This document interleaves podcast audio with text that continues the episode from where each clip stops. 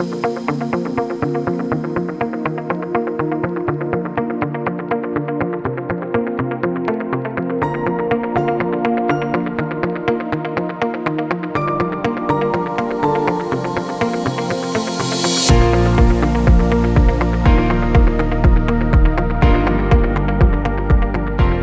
es Indubio Pro Reo, un podcast de derecho penal donde comentaré novedades legislativas, discusiones doctrinales, contenidos jurídicos relacionados con el derecho penal y el derecho procesal penal, sucesos con trascendencia penal y, en definitiva, cualquier aspecto relacionado con los delitos, las penas y los fundamentos de esta apasionante jurídica, jurídica. Este podcast está dirigido a estudiantes de Derecho, de Criminología, abogados que se inician en este trepidante ejercicio profesional o que quieren repasar los conocimientos antes de comenzar con la práctica, a opositores a fuerzas y cuerpos de seguridad y en general a cualquiera que esté interesado en esta rama que afecta al día a día de, todos. Espero y deseo que sea de interés y de utilidad. Yo soy Rocío Arregui Montoya, doctora en Derecho Penal, profesora asociada de Derecho Penal en la Universidad de Murcia y abogada, y te invito a escuchar gratuitamente este episodio y a comentar, preguntar o sugerir cualquier cuestión que te interese. Bienvenidos a todos y a todas. Eh, después de un largo parón, más largo de lo, esperable por las, por, bueno, pues por imprevistos de mucha entidad a final de curso y después por ese parón estival, retomamos el curso con, ganas de, hacer muchos capítulos, con ganas de emplear tiempo en, preparar y en hacer este podcast con, con, contenido, con novedades jurídicas, pero sobre todo pues con comentarios de, de delitos que suelen ser los que interesan al ser cuestiones de, temarios de oposiciones o de temarios de derecho y bueno, en especial eh, de lo, quizá de los que voy a, a, impartir a la universidad, que son los que, los que muchas veces más se escuchan. Por eso aprovecho para daros a todos y a todas la bienvenida a, este capítulo que, aunque se puede escuchar en cualquier momento, pues se graba en inicio del curso escolar, que espero, el curso escolar, universitario, profesional, que espero sea de provecho para todos. Y lo que voy a hacer precisamente es un poco quitar esas telarañas que ha habido en la rama jurídica este verano para muchos y abordar un tema que a lo mejor no es precisamente el tema del temario de la oposición o del temario del examen, pero que nos afecta a todos y que además es un tema pues que, que me interesa mucho, que ha sido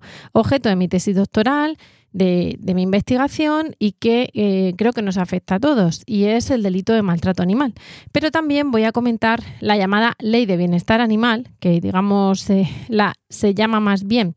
eh, ley de protección, ley de derechos y protección de los animales, os lo, os lo voy a decir literal para que ley de protección de los derechos y el bienestar de los animales, porque coloquialmente lo llamamos ley de bienestar animal y porque además ha cambiado varias veces, varias veces de denominación con estas palabras que, que bailaban. Sería la ley 7-2023 de 28 de marzo de protección de los derechos y el bienestar de los animales y la ley orgánica 3-2023 también de 28 de marzo por la que se modifica el Código Penal y se modifica en concreto el delito de maltrato animal. Estas leyes, bueno, un, como, como, acabo de decir, son de marzo, pero eh, una de ellas entró, el Código Penal entró en vigor, la, la, ley orgánica entró en vigor en abril y esta ley ordinaria, 7-2023, entra en vigor el 29 de septiembre, con lo cual nos vamos a encontrar con que a partir de este 29 de septiembre tendremos ciertas obligaciones o, quién sabe, ciertos derechos que son desde luego de aplicación para cualquiera que tenga un, precioso perrete y que estudie o no derecho, pues va a ser titular de, de ese animal.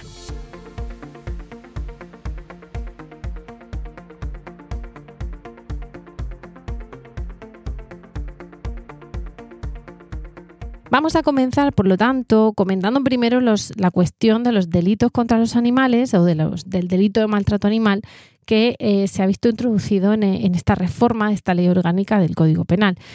¿Por qué? Porque era una reforma que llevaba mucho tiempo siendo demandada, que como pasa con muchas cosas, eh, se ha mm, realizado a gusto de muchos y a disgusto de otros tantos, que desde luego incluso con los que no están a gusto con esta reforma, unos son animalistas y consideran que se ha quedado corta y otros no son animalistas, por decirlo de manera coloquial, y que, bueno, pues como nunca va a llover a gusto de todos, pues desde luego ha sido objeto de gran polémica, de acusaciones sobre si el lobby de la caza, si el lobby de la, de la ganadería, si los eh, votos, si las elecciones, pues todas esas cuestiones que muchas veces empañan estas, estas reformas y que sean ciertas o no, pues desde luego han estado presentes en, en, el debate parlamentario. Esto también ha hecho que corran ciertos bulos, como que si entra una rata en mi casa eh, no la puedo matar, como que eh, se está dando derechos a los animales para quitar derechos a las personas.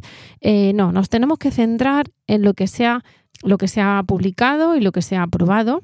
con independencia de que en ese camino se hayan sumado o, o, restado distintas matizaciones o distintas cuestiones jurídicas que hayan sido o no convenientes, la realidad es que no están. Y como no están, aunque pueden mejorarse, pues eh, este artículo ahora mismo es el que es, para empezar, y además supone un avance con el, con el anterior delito.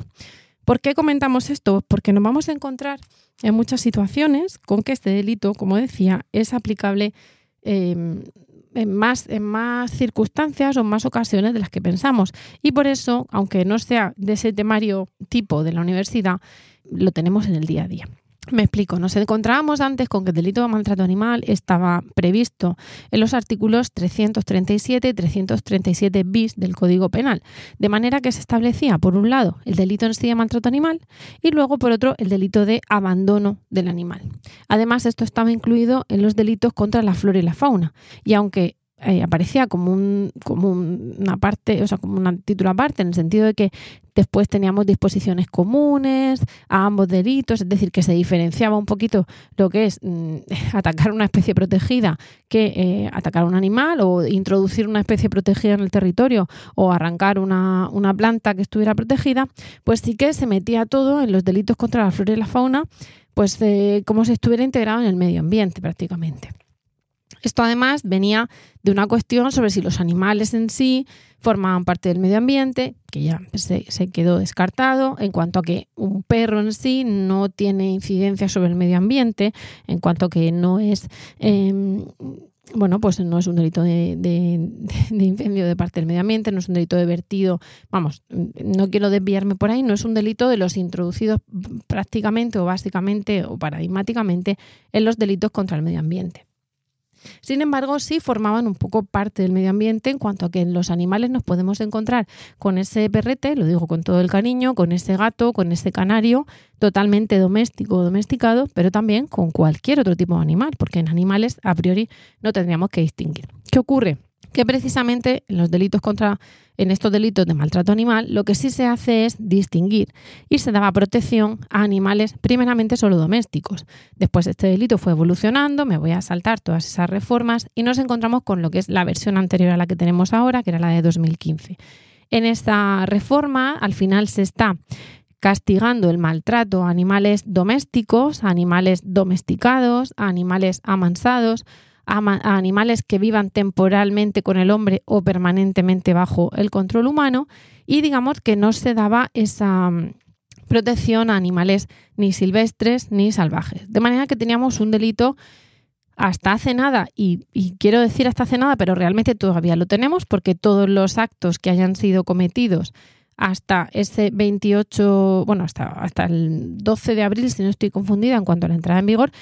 serán enjuiciados muy probablemente por eh, la, anterior reforma y todavía nos encontraremos ahora con juicios donde se aplique esa ley anterior. Nos remitimos a, los principios del ordenamiento jurídico y al indubio pro reo y a la ley más favorable al reo. Como vamos a ver, esta nueva reforma tiene casi siempre penas más elevadas por esos hechos, con lo cual nos encontraremos con que, o incluso tipifica eh, actuaciones que la anterior reforma no tipificaba, con lo cual en ciertas ocasiones, en hechos enjuiciados ahora, pero cometidos antes de la entrada en vigor, nos encontraremos con que se sigue aplicando esa ley más favorable al reo, que será la de 2015. ¿Vale? Partiendo de esta base, como decía, teníamos esa, ese castigo de maltrato a esos animales, digamos que están en contacto con el hombre, mayor o menor, y no a los silvestres o salvajes. También teníamos un delito de abandono del animal,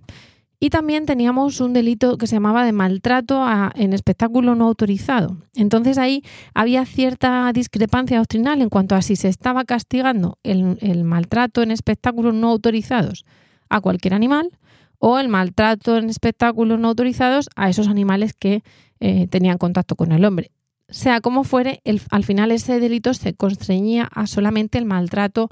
no justificado en, espectáculos no autorizados, porque se entendía que de estar autorizado el espectáculo, pues también lo que ocurriera dentro estaba eh, autorizado. Y esto al final creaba mucha, bueno, mucha polémica, sobre todo porque parecía que el problema de a lo mejor una corrida de toros o un correbous, etcétera,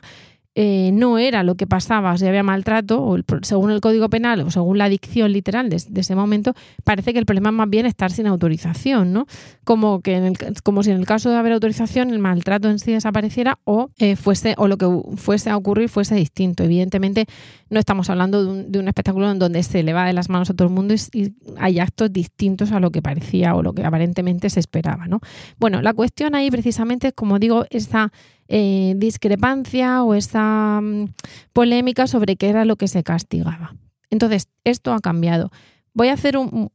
paréntesis en cuanto a que, más allá de las opiniones políticas o personales que tenga cada uno sobre lo que es maltrato animal o no, lo que es la tradición o no, eh, yo voy a hablar de lo que dice el Código Penal, con independencia de que para una persona puede haber maltrato animal siempre en las corridas de toros y a lo mejor yo ahora estoy hablando de un correbous o de un toro envolado y alguien diga que eso es bueno, por lo más sagrado de su tierra y que se trata al toro fenomenal. No entro en eso. Evidentemente tengo mi opinión, como tendréis todos vosotros, pero lo, yo voy a hablar exactamente del tenor literal, ¿vale? Entonces, por eso hablo de los espectáculos en los que se da por hecho que hay cierto maltrato animal, que está constreñido a ciertas normas, que entonces se encuentra justificado por esa tradición y que en caso de no estar autorizado, pues pasaba, eso. Ahora esto va a cambiar, este artículo, estos artículos se han modificado, directamente se ha derogado los artículos 337 y 337 bis. Eh, se ha creado un título independiente que se llama de los delitos contra los animales, el título 16 bis, y se han creado los artículos 340 bis a 340 quinquies. Eh, en esto se va a tipificar el nuevo delito de maltrato animal, se va a tipificar eh, el abandono, se va a reconocer o se va a establecer la responsabilidad penal de las personas jurídicas que cometan este delito, etc. Eh, huelga decir que, además de que este tema me gusta, pues seguro que podríamos estar hablando muchísimo más tiempo de él del que este podcast eh, tiene ¿no? como extensión media, pero vamos a intentar hacer un resumen de lo más importante porque también nos toca hablar de esa ley de bienestar animal que, como he dicho, nos atañe a todos. Nos vamos a encontrar en primer lugar con que el artículo 340 bis dice que será castigado con pena de prisión de 3 a 18 meses o multa de 6 a 12 meses y con la pena de inhabilitación especial de 1 a 3 años para el ejercicio de profesión o oficio o comercio que tenga relación con los animales y para tenencia de animales, el que fueran las actividades legalmente reguladas y por cualquier medio o procedimiento, incluyendo actos de carácter sexual, cause a un animal doméstico, amansado, domesticado o que viva temporal o permanentemente bajo el control humano, lesión que requiera tratamiento veterinario para el restablecimiento de su salud.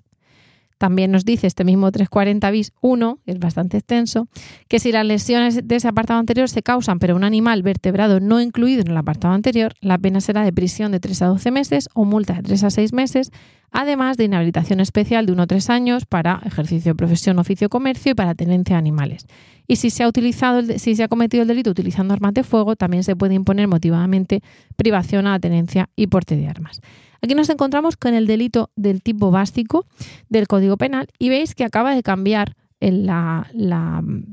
bueno, el planteamiento de este delito porque ya estamos hablando de castigar el maltrato a cualquier animal vertebrado. Esto implica incluir a los animales silvestres, esto implica incluir a los animales salvajes, esto implicaría además que castigar eh, bueno, pues, eh, a animales donde a lo mejor alguien no se puede plantear si tienen o no ese sistema nervioso central o si es un animal de, doméstico, en fin, nos podemos encontrar con una serie de animales, eh, no sé, pensemos una salamanquesa, donde antes no se plantea, no se contemplaba este delito. Evidentemente, esto lo tendremos que poner en relación con las causas de justificación, con la figura del error, porque, por ejemplo, nos vamos a encontrar con causas de justificación, nos vamos a encontrar con el error, nos vamos a encontrar con que tendremos que hablar de si estábamos eh, utilizándolo para consumo humano, por ejemplo, dentro de lo permitido. para experimentación dentro de lo permitido, si había legítima defensa, si había, mm, pues como he dicho, ejercicio de un oficio de verocargo, si había miedo insuperable. Estas cuestiones serán flecos ¿no? o aristas de este tema. ¿Qué es lo importante aquí? Pues que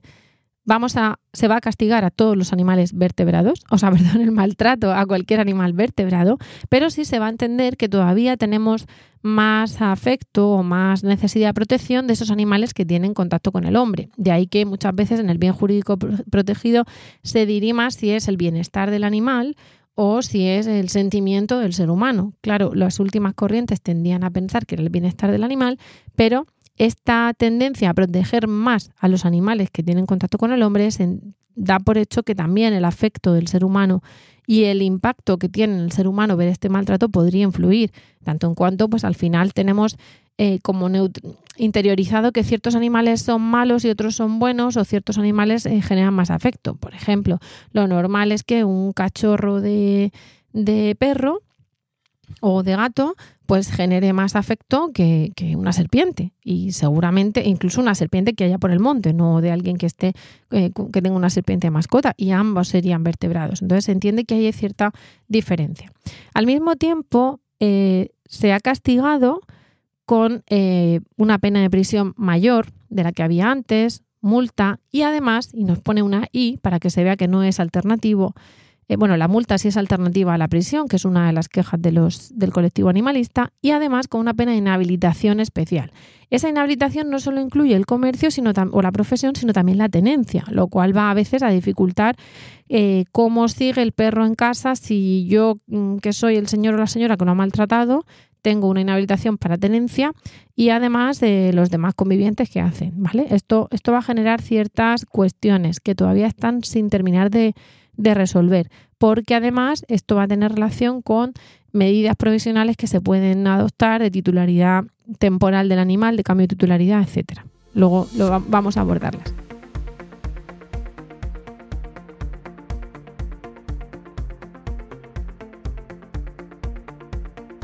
Siguiendo con este tipo básico, también se incluye,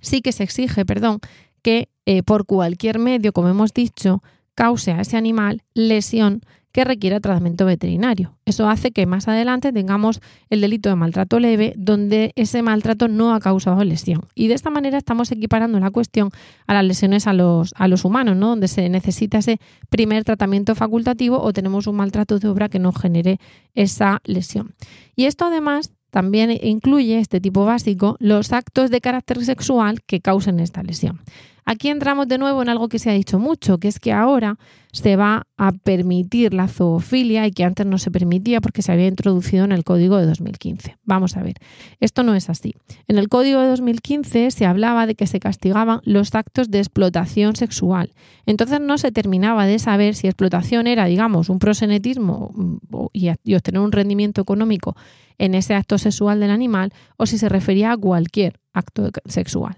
Por eso se habla de los actos de carácter sexual. Pero claro, actos de carácter sexual podría ser muchos en el ámbito veterinario. Tendríamos que andar a ver si está,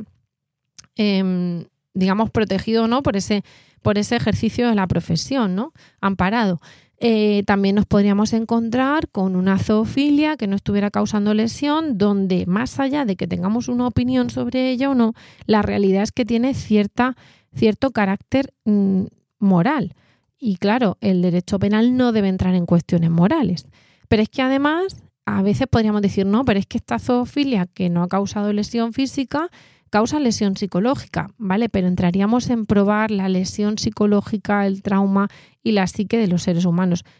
y además, en ese caso, si hubiese lesión psicológica, contaría como lesión, porque el tipo básico exige lesión, pero no nos dice de qué tipo. Con lo cual, si hubiera una lesión psíquica o hubiera una lesión física de ese acto de carácter sexual, se entendería em, cumplido el tipo y por lo tanto se podría castigar. Con lo cual, ¿qué es lo que se está haciendo así? No es que se esté permitiendo la zoofilia, es que la zoofilia como tal está entrando en un, en un ámbito moral donde el Código Penal no quiere entrar o no debe entrar y lo que se está haciendo es intentar proteger al animal de cualquier cosa que tenga que ver con lo sexual y que le cause lesión de cualquier tipo. En esto entraríamos en cruces continuos de, perras que acaban gravemente enfermas o incluso fallecidas o muertas por estas cuestiones, eh, entraría este prosenetismo animal, pero también entrarían los actos de zoofilia que causen lesión física o psíquica que pueda ser probada. Además de esto, en este código, en este tipo 1, como hemos dicho, tenemos lesiones también que causen por cualquier mm, forma, incluso actos de carácter sexual, también con pena de eh, prisión o alternativa de multa, también con inhabilitación especial, pero en este caso, al ser animales que no están en el apartado anterior, es decir, silvestres o salvajes, pues habrá menos pena. Y tenemos después la accesoria de privación a aporte de armas si se han utilizado armas, porque se entiende que hay una peligrosidad que se quiere evitar. Después en el tipo agravado nos vamos a encontrar con penas eh, superiores ¿Cuántos superiores? La mitad superior de lo indicado. Si tenemos una pena de prisión de 3 a 18 meses en el tipo básico, en el caso de los animales que están con el hombre, pues nos encontraríamos con una pena, voy a hacer el cálculo así rápido, de unos 10, años, 10 meses y 15 días a 18 meses. ¿Esto sigue siendo suficiente para animalistas que hablan de que se requiere sí o sí la entrada en prisión? No. Pero ante esto tenemos que decir dos cosas. Primero, la suspensión de la pena por debajo, en, penas inferiores a los dos años, no es automática. Ya hemos hablado de esa suspensión de la pena. Eh, se tendrán que analizar las circunstancias del caso. En todo caso, la suspensión de la pena es en delincuentes primarios y algunas excepciones. Insisto que hemos hablado de eso en el anterior podcast, me voy a remitir a él. Y claro, eso no significa que por imponer una pena de 18 meses de prisión la conducta vaya a quedar impune. ¿La sensación de impunidad estará en ocasiones? Pues seguramente. Aquí entraríamos en cuestiones de victimología, de reparación del daño, pero en estos delitos y en otros tantos. En este caso en concreto sí es cierto que hay muchas suspensiones y que hay muy, muy, muy pocas entradas en prisión. Me atrevería a decir que se puede encontrar con los dedos de una mano, pero la realidad es que este delito ha cambiado en parte por eso, que hay una mayor concienciación en esta cuestión. Eh, me estoy remitiendo además a la memoria de la Fiscalía del año 2023 que se publicó el, dos días antes de que se grabe este podcast, donde se habla de ese incremento de delitos de maltrato animal y seguramente pues esto dé lugar pues a circulares de la Fiscalía donde se pueda comentar o se puedan establecer criterios de imposición de pena o de petición de pena en este caso. Lo digo porque a veces nos vamos a encontrar con esa suspensión, pero no significa, suspensión no significa impunidad. Además, hay políticas de prevención general, de prevención especial, de no estigmatización con la respuesta penal, de reinserción y reeducación, con lo cual no siempre esta pena de multa o esta pena de prisión suspendida va a ser sinónimo de impunidad. De hecho, puede ser una forma de establecer una medida penal, pero no la máxima de privación de libertad, con unos cursos de reeducación que también aborda esta reforma. Eh, bueno, la cuestión es que aquí en este caso se van a plantear esas circunstancias agravantes que van a suponer la imposición de la pena eh, o de las penas previstas en el apartado anterior, pero eh, en su mitad superior. ¿Cuáles? Pues por un lado tenemos algunas que coinciden con la anterior reforma y otras que son nuevas. Por ejemplo, utilizar armas, instrumentos, objetos, medios, métodos o formas que pudieran resultar peligrosas para la vida o la salud del animal. Esta se ha cambiado, pero solamente en cuanto al, bueno, bailando las palabras y aparte pues eh, la vida o la salud, bueno, ha habido matices, pero básicamente se mantiene. Ejecutar el hecho con ensañamiento, causar al animal la pérdida o inutilidad de un sentido órgano o miembro principal, hasta aquí digamos que serían las, las mismas. tenemos eh, realizar el hecho por su propietario o quien tenga confiado el cuidado del animal. Esta sí sería una novedad en cuanto a que se entiende que ese animal claro, a veces el animal no va a saber quién es su propietario. Pensemos que hay muchos tipos de animales, ¿vale? Y no ya hablo de los silvestres salvajes, sino incluso de los que se mantienen en cautividad, que no van a tener conciencia de ese propietario o sabiendo que es el propietario en cuanto a que es la persona que, mete la mano que les echa de comer, no van a tener un mayor dolor por ver que ese ataque lo reciben de su propietario o de un tercero. Quizás su respuesta es instintiva, con independencia de quién haga eso. Pero claro, entramos de nuevo en la psique animal, en la conciencia animal, los derechos de los animales, que es algo que de luego el Código Penal no puede abordar. Y, incluso aunque quisiéramos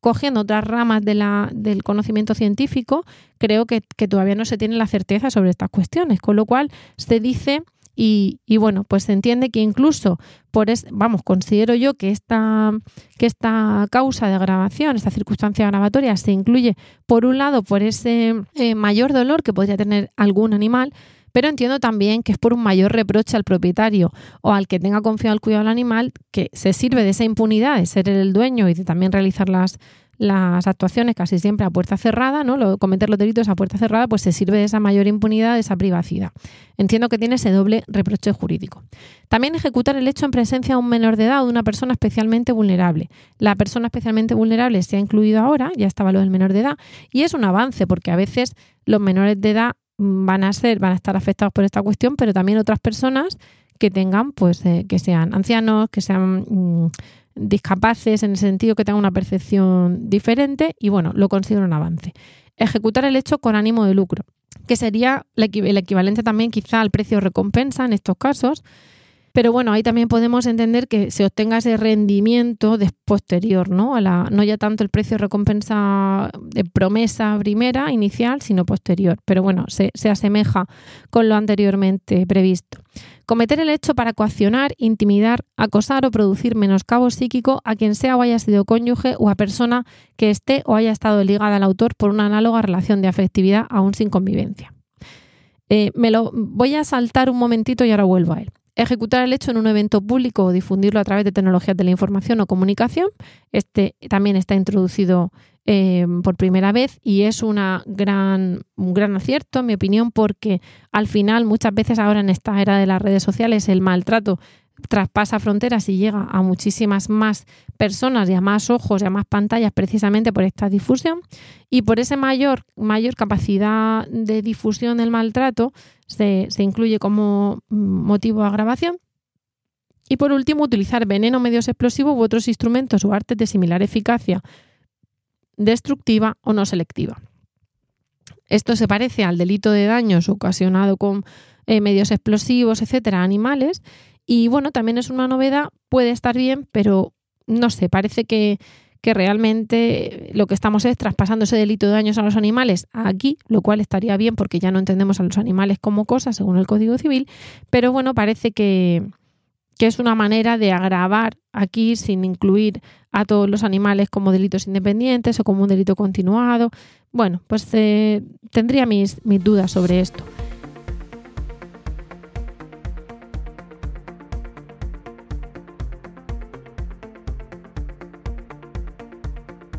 Eh, vuelvo, como he dicho, al, último, al, delito de, digamos, a la causa de agravación de cometer el hecho para coaccionar al cónyuge digamos que sería una forma de castigar que la violencia de, género, porque se habla de persona que haya sido cónyuge o que haya estado ligada al autor, aquí no se habla de mujer, se habla en general de pareja.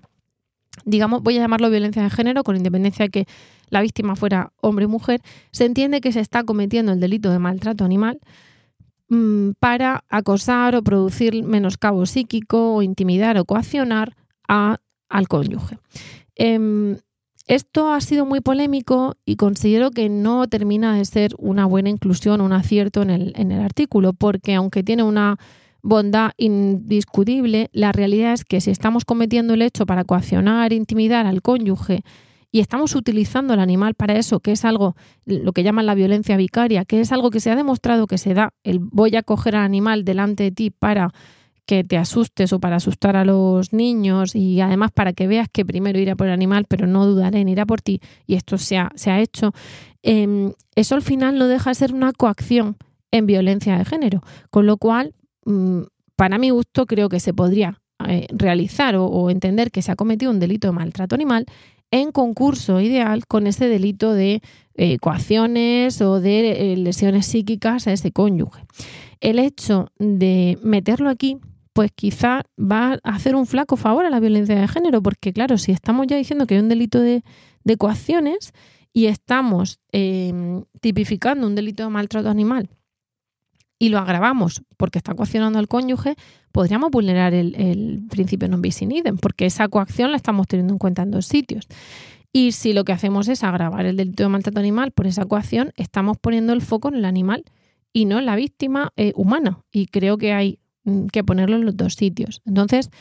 no sé cómo va a resultar, pero no, termino de verlo un acierto, insisto, muy bondadoso, pero mm, creo que podemos tener un concurso ideal que se resolvería perfectamente, eh, con el que se resolvería perfectamente este problema y tendríamos ese delito de violencia de género en cuanto a lesión psíquica o coacción en concurso con el de maltrato animal y se estaría protegiendo ambos bienes jurídicos e incluso nos podríamos encontrar con mayor pena si es lo que se quiere, lo que se quiere causar, lo que se quiere imponer, perdón. Bueno, en el punto tercero vamos a tener eh, el tipo cualificado de causar muerte al animal. Entonces, para no, mm, para no demorarme demasiado en esto, nos vamos a encontrar con que se va a castigar la muerte del animal vertebrado, de nuevo se habla de vertebrados, pero también se va a castigar de una manera más leve si son vertebrados silvestres o salvajes y más grave si son vertebrados eh, en contacto con el ser humano.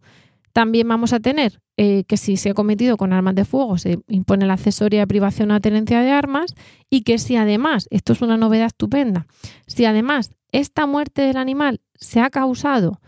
con alguna de las circunstancias agravatorias previstas en el apartado anterior, se puede imponer a su vez las penas en su mitad superior. Es decir, si hemos matado al animal delante de un menor, si hemos matado al animal con ensañamiento, no será, bueno, lo has matado y ya está, sino que ese incremento del injusto, de esa circunstancia agravatoria, también puede em, afectar a lo que es la muerte del animal. Y es algo positivo porque antes solamente si había muerte del animal, pues muerte del animal. Y nos podíamos encontrar con una pena que no tenía esa proporcionalidad en cuanto al injusto cometido y que, y que además chocaba muchas veces en la horquilla aplicar cuando había circunstancias agravatorias o no. En este caso tenemos la pena de, voy a decir solo la de prisión, de 12 a 24 meses, que claro, si se puede imponer en su mitad superior, pues puede ser de 18 a 24 meses, ya tenemos ahí esos famosos 24 meses que piden los animalistas, con independencia de que la pena tiene que ser la que indique el juez atendiendo a criterios de proporcionalidad. Por último, vamos a encontrarnos con el maltrato leve, digamos, donde las lesiones producidas no requieren tratamiento veterinario o se ha causado maltrato grave pero sin causar lesión. Es un poco raro que haya maltrato grave sin causar lesión, pero bueno, podría ser. Y entonces solamente va a tener multa o trabajos, no vamos a tener eh, prisión. Y también habrá inhabilitación. En el 340 ter tenemos el abandono y ya va a ser el abandono de un animal vertebrado y se exige que eh, se encuentre bajo la responsabilidad de una persona, con lo cual entendemos que los silvestres salvajes a lo mejor lo que se producirá es una suelta. Si estamos hablando de un silvestre salvaje que se ha domesticado y que al volver a soltarlo tendría problemas de redactación, ya no estaríamos en un silvestre, sino en uno domesticado que temporalmente está bajo el cuidado del hombre. Y también tenemos esos trabajos en beneficio de la comunidad, esa inhabilitación especial y esa multa. En el 344 tenemos la responsabilidad de una persona jurídica, que es un avance estupendo porque muchas veces las, eh, los delitos cometidos por personas físicas se realizaban bajo el amparo del, paraguas de una persona jurídica y no se podía identificar exactamente quién lo había cometido. Aquí realmente eh, no procede hoy a hablar de si las personas jurídicas realmente tienen responsabilidad o no. Em, Mm, el, profesor Jacinto Pérez Arias de la Universidad de Murcia tiene un trabajo magnífico sobre esta cuestión, pero eh, sin entrar en si esto, la responsabilidad de las personas jurídicas es una excusa para que paguen o, o, realmente tienen esa responsabilidad, la realidad es que se acaba de incluir, de conformidad con lo que ya está previsto en el 31 bis, que la persona jurídica también puede ser responsable de maltrato animal y se le va a imponer multa y además las, medidas del artículo 33 en caso de que se les considere responsables. ¿Cuánta multa? Pues en función, en proporción a la pena que habría correspondido si una persona física lo, la hubiera cometido. En el 340 quinquies, los tribunales pueden adoptar motivadamente cualquier medida cautelar necesaria para la protección del bien tutelado, incluyendo cambios provisionales sobre la titularidad y cuidado del animal cosa que es eh, muy positiva, muy favorable, pero que tiene que ser matizada, desde luego, porque, claro, los cambios tienen que ser provisionales porque todavía no tenemos una sentencia firme, todavía no sabemos mm, si de verdad es culpable o no. Y claro, las peticiones de ciertos colectivos animalistas mm, absolutamente mm, bien intencionadas de que el cambio sea eh, definitivo, pues nos podría dar lugar a, no digo a denuncias falsas, pero sí a denuncias donde eh, la finalidad al final, eh, o sea, donde, donde con independencia de la titularidad, eh, lo que primero se haga es apartar al, animal del titular y, quizá no es lo procedente. O incluso, aunque sí que lo haya cometido el delito, tenemos por un lado que, que, las penas y las medidas accesorias tienen un inicio y un final. No podemos establecer, salvo que lo prevé expresamente el código, un cambio de titularidad definitivo para siempre, porque entonces, una vez cumplida nuestra deuda con la sociedad y nuestra responsabilidad, no podríamos volver a tener al animal. Pero al mismo tiempo entramos en, ¿procede que vuelva a tener al animal? Una persona, un animal que lleva X años con cierta persona, una vez que ha cumplido eh, el, culpable, digamos, el condenado, la, el tiempo de condena y, el, y además eh, la medida cautelar primero, mientras se celebra el juicio. Y después, durante el juicio o después del juicio, perdón, la, pena de prisión y también la accesoria de tenencia de animales,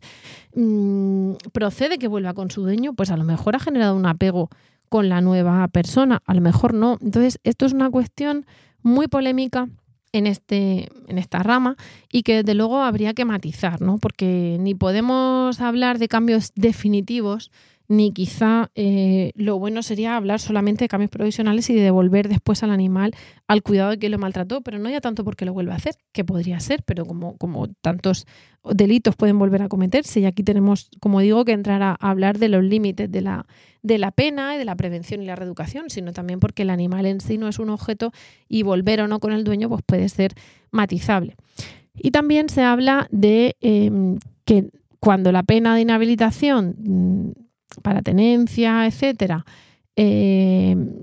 recaiga sobre la persona que tenga asignada la titularidad del animal, el juez puede adoptar medidas pertinentes sobre esa titularidad. Entonces entramos en lo que os comentaba de si el animal puede seguir viviendo en esa casa, pero con la titularidad de otra persona, por ejemplo.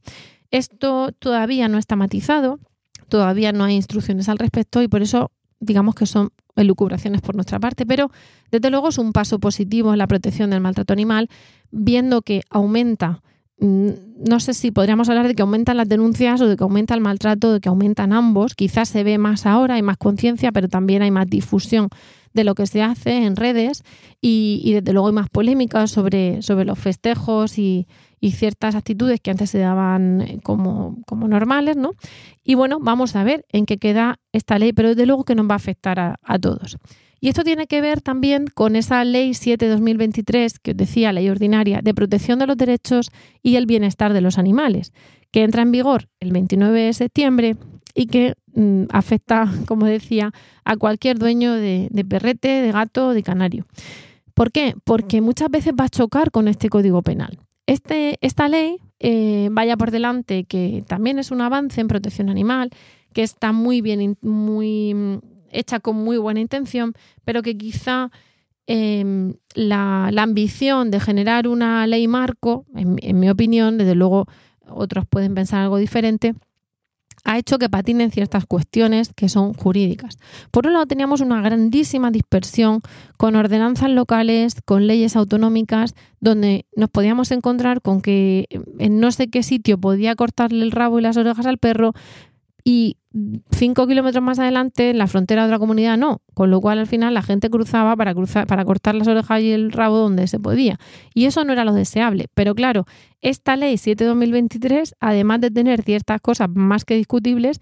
acaba diciendo que habrá un desarrollo por parte de las comunidades autónomas, con lo cual la unificación es un poco,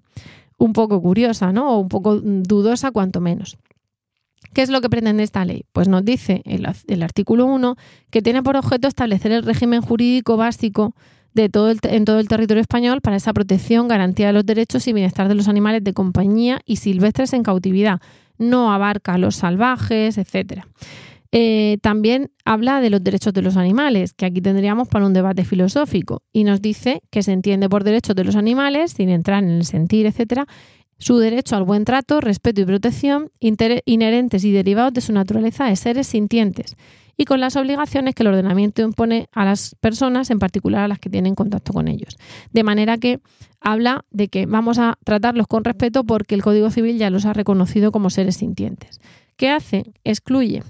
expresamente del ámbito de aplicación los animales utilizados en espectáculos taurinos. Aquí no se ha abierto este melón, sigue sin abrirse este melón los animales de producción, los animales criados, mantenidos y utilizados conforme a un real decreto para experimentación y fines científicos, los animales silvestres y los animales utilizados en actividades específicas, es decir, aves de cetrería, perros pastores, perros de guarda del ganado, perros de rescate, mm,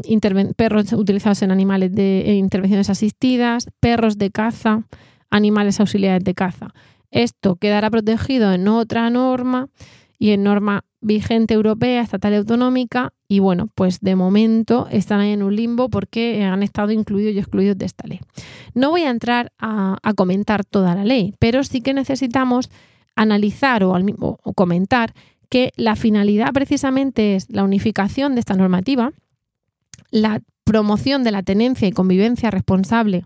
y esto eh, incluye ese, ese respeto y ese buen trato a los animales, el fomento de, ese mm, valor o esa mm, sí, ese valor de protección de los derechos y el bienestar de los animales como uno de, las, eh, de los valores que debe tener una sociedad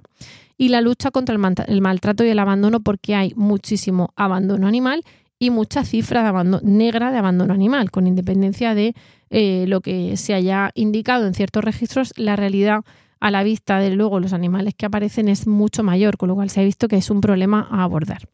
se impulsa la adopción y el acogimiento y se eh, promueven campañas de identificación, de registro, de vacunación, de esterilización, etc.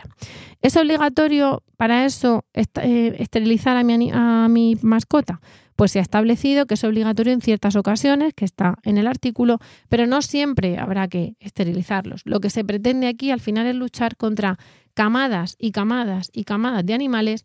no porque nazcan, sino porque eh, al final las abandonan, con lo cual el problema de esa camada es que no están, que no están bien cuidadas, que no están esterilizadas y que pueden dar lugar a un problema eh, mayor de zoonosis, entre otras cosas. Em, ¿Es necesario el,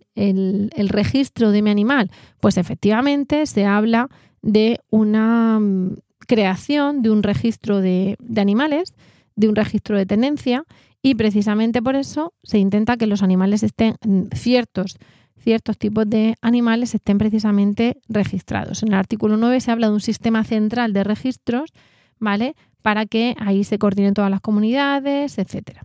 Tenemos obligaciones de cada, de cada propietario, donde, eh, bueno, pues tenemos obligaciones de los programas de las administraciones públicas, tenemos un plan estatal de protección que también tiene que desarrollarse y tenemos, como digo, obligaciones de los, de los propios ciudadanos. ¿Qué es lo que ocurre? Pues que muchas de ellas son obligaciones genéricas y otras, pues digamos que van a encontrar o van a chocar con ese código penal. Hablo, por ejemplo, de eh, artículo 24, donde dice que todas las personas están obligadas a tratar a los, a los animales conforme a su condición de seres sintientes, mantenerlos en condiciones de vida dignas, educar y manejar al animal con métodos que no provoquen maltrato, ejercer una adecuada vigilancia, no dejarlos solo dentro de vehículos cerrados, prestar cuidados sanitarios, es decir, ciertas obligaciones. Y en las prohibiciones nos dicen, queda prohibida las siguientes conductas. Maltratarlos o agredirlos físicamente. Utilizar métodos o herramientas invasivas. Abandonarlos intencionadamente. Dejarlos sueltos en condiciones de causar daños. Someterlos a trabajos inadecuados o excesivos. Es decir, aquí nos vamos a encontrar con una serie de prohibiciones donde dicen, bueno, pero si a mí me dice la ley de bienestar que no puedo mm, realizar estas, estas actividades o tener estas actuaciones con el animal, si lo hago, ¿en qué incurro? ¿En un ilícito administrativo o en un ilícito penal? Si para ello nos vamos a ir, bueno, pues por ejemplo, seguimos con las prohibiciones en animales de compañía y nos dicen que hay que practicar, que prohibido practicarles mutilación. Si yo los estoy mutilando, estoy eh, cometiendo un ilícito administrativo o estoy realizando un maltrato animal que les supone una lesión, además agravada porque es pérdida de un órgano o de una em, o de un sentido, etcétera. Puede ser muy complicado. Si nos vamos además al régimen sancionador, en artículos 69 siguientes nos van a decir que tenemos unas normas concursales que se parecen mucho a las establecidas en el artículo 8 del Código Penal sobre el precepto especial con preferencia al general, el más amplio sobre las infracciones subsumidas en aquel, etcétera. Nos dicen además que si hay eh, concurrencia de procedimientos en supuestos en que las conductas puedan ser constitutivas de delito, el órgano administrativo pasará el tanto de culpa a la autoridad judicial o al Ministerio Fiscal y se abstendrá de seguir el procedimiento sancionador hasta que esa autoridad judicial penal no dicte sentencia firme. Claro, esto va a generar confusión. Si seguimos avanzando y nos vamos al artículo 72 y siguientes, donde habla de las infracciones graves, por ejemplo, infracción mm, grave, practicar al animal mutilaciones no autorizadas, uso de métodos agresivos o violentos. Nos vamos a las infracciones muy graves, pues em, dar muerte a gatos comunitarios, eh, incumplimiento de las obligaciones exigidas en esta ley cuando se produzca la muerte del animal, siempre que no sea constitutivo de delito. Eh, nos vamos a, encontrar con una duplicidad de sanciones y con una inseguridad jurídica en cuanto a, evidentemente lo deseable no estar en esa situación, pero por no haber cometido nada, en cuanto a cuál es el ámbito. Y además tenemos que ver que si la, la autorización, la autoridad administrativa comienza o incoa un expediente administrativo contra esa persona, si se entiende que es constitutivo de delito, debe mm, iniciarse la, denuncia correspondiente, paralizar el procedimiento administrativo y hasta que no haya sentencia en el procedimiento penal o no haya un auto de sobreseimiento libre, pues mm, tendríamos que continuar, ¿no? Es decir, claro, tendríamos que, tendría que tener el, tendría que finalizar el procedimiento penal. Se entiende que no hay delito, se entiende que hay un sobreseimiento provisional, se entiende que hay un sobreseimiento libre, se entiende que directamente hay un juicio y que termina en sentencia absolutoria y entonces, solo entonces continuaría el procedimiento administrativo. Esto va a dar lugar a, como digo, a duplicidad de, mm, expedientes, ¿no? de, procedimientos y también a, ciertas dudas. Si tenemos un sobreseimiento provisional donde todavía no hay pruebas suficientes, eh, ¿podemos continuar con el procedimiento administrativo o sigue el procedimiento penal de momento ahí? Bueno, pues ahí la, respuesta puede ser sencilla en cuanto a no, no, ya hemos entendido que hay un sobreseimiento, continuemos, pero, pero no creo que sea 100% mm, inequívoca, porque todavía no, esta ley, como digo, entra en vigor ahora en septiembre y puede dar lugar a distintas, a distintas interpretaciones y a confusiones. Mm, además, para, para rematar esta cuestión, bueno, también tenemos eh, qué pasa con las sanciones, con las medidas accesorias, con la responsabilidad civil, con la responsabilidad subsidiaria de un menor. Y bueno, la cuestión es que también tenemos un desarrollo reglamentario posterior donde eh, va a haber un, primer plan estatal de protección animal que se elaborará en dos años a partir de la entrada en vigor, una ley de grandes simios en tres meses desde la entrada en vigor, eh, un documento con recomendaciones sobre principios éticos y condiciones de protección animal en 12 meses, otra ley de, digamos, otra mm, prohibición, otra disposición transitoria de circos, carruseles, atracciones también que, durante X tiempo, en seis meses en concreto hasta la entrada en vigor, también tienen que modificar su actividad. Entonces, esto de luego eh, va a tener consecuencias, pero necesitamos un periodo de adaptación grande.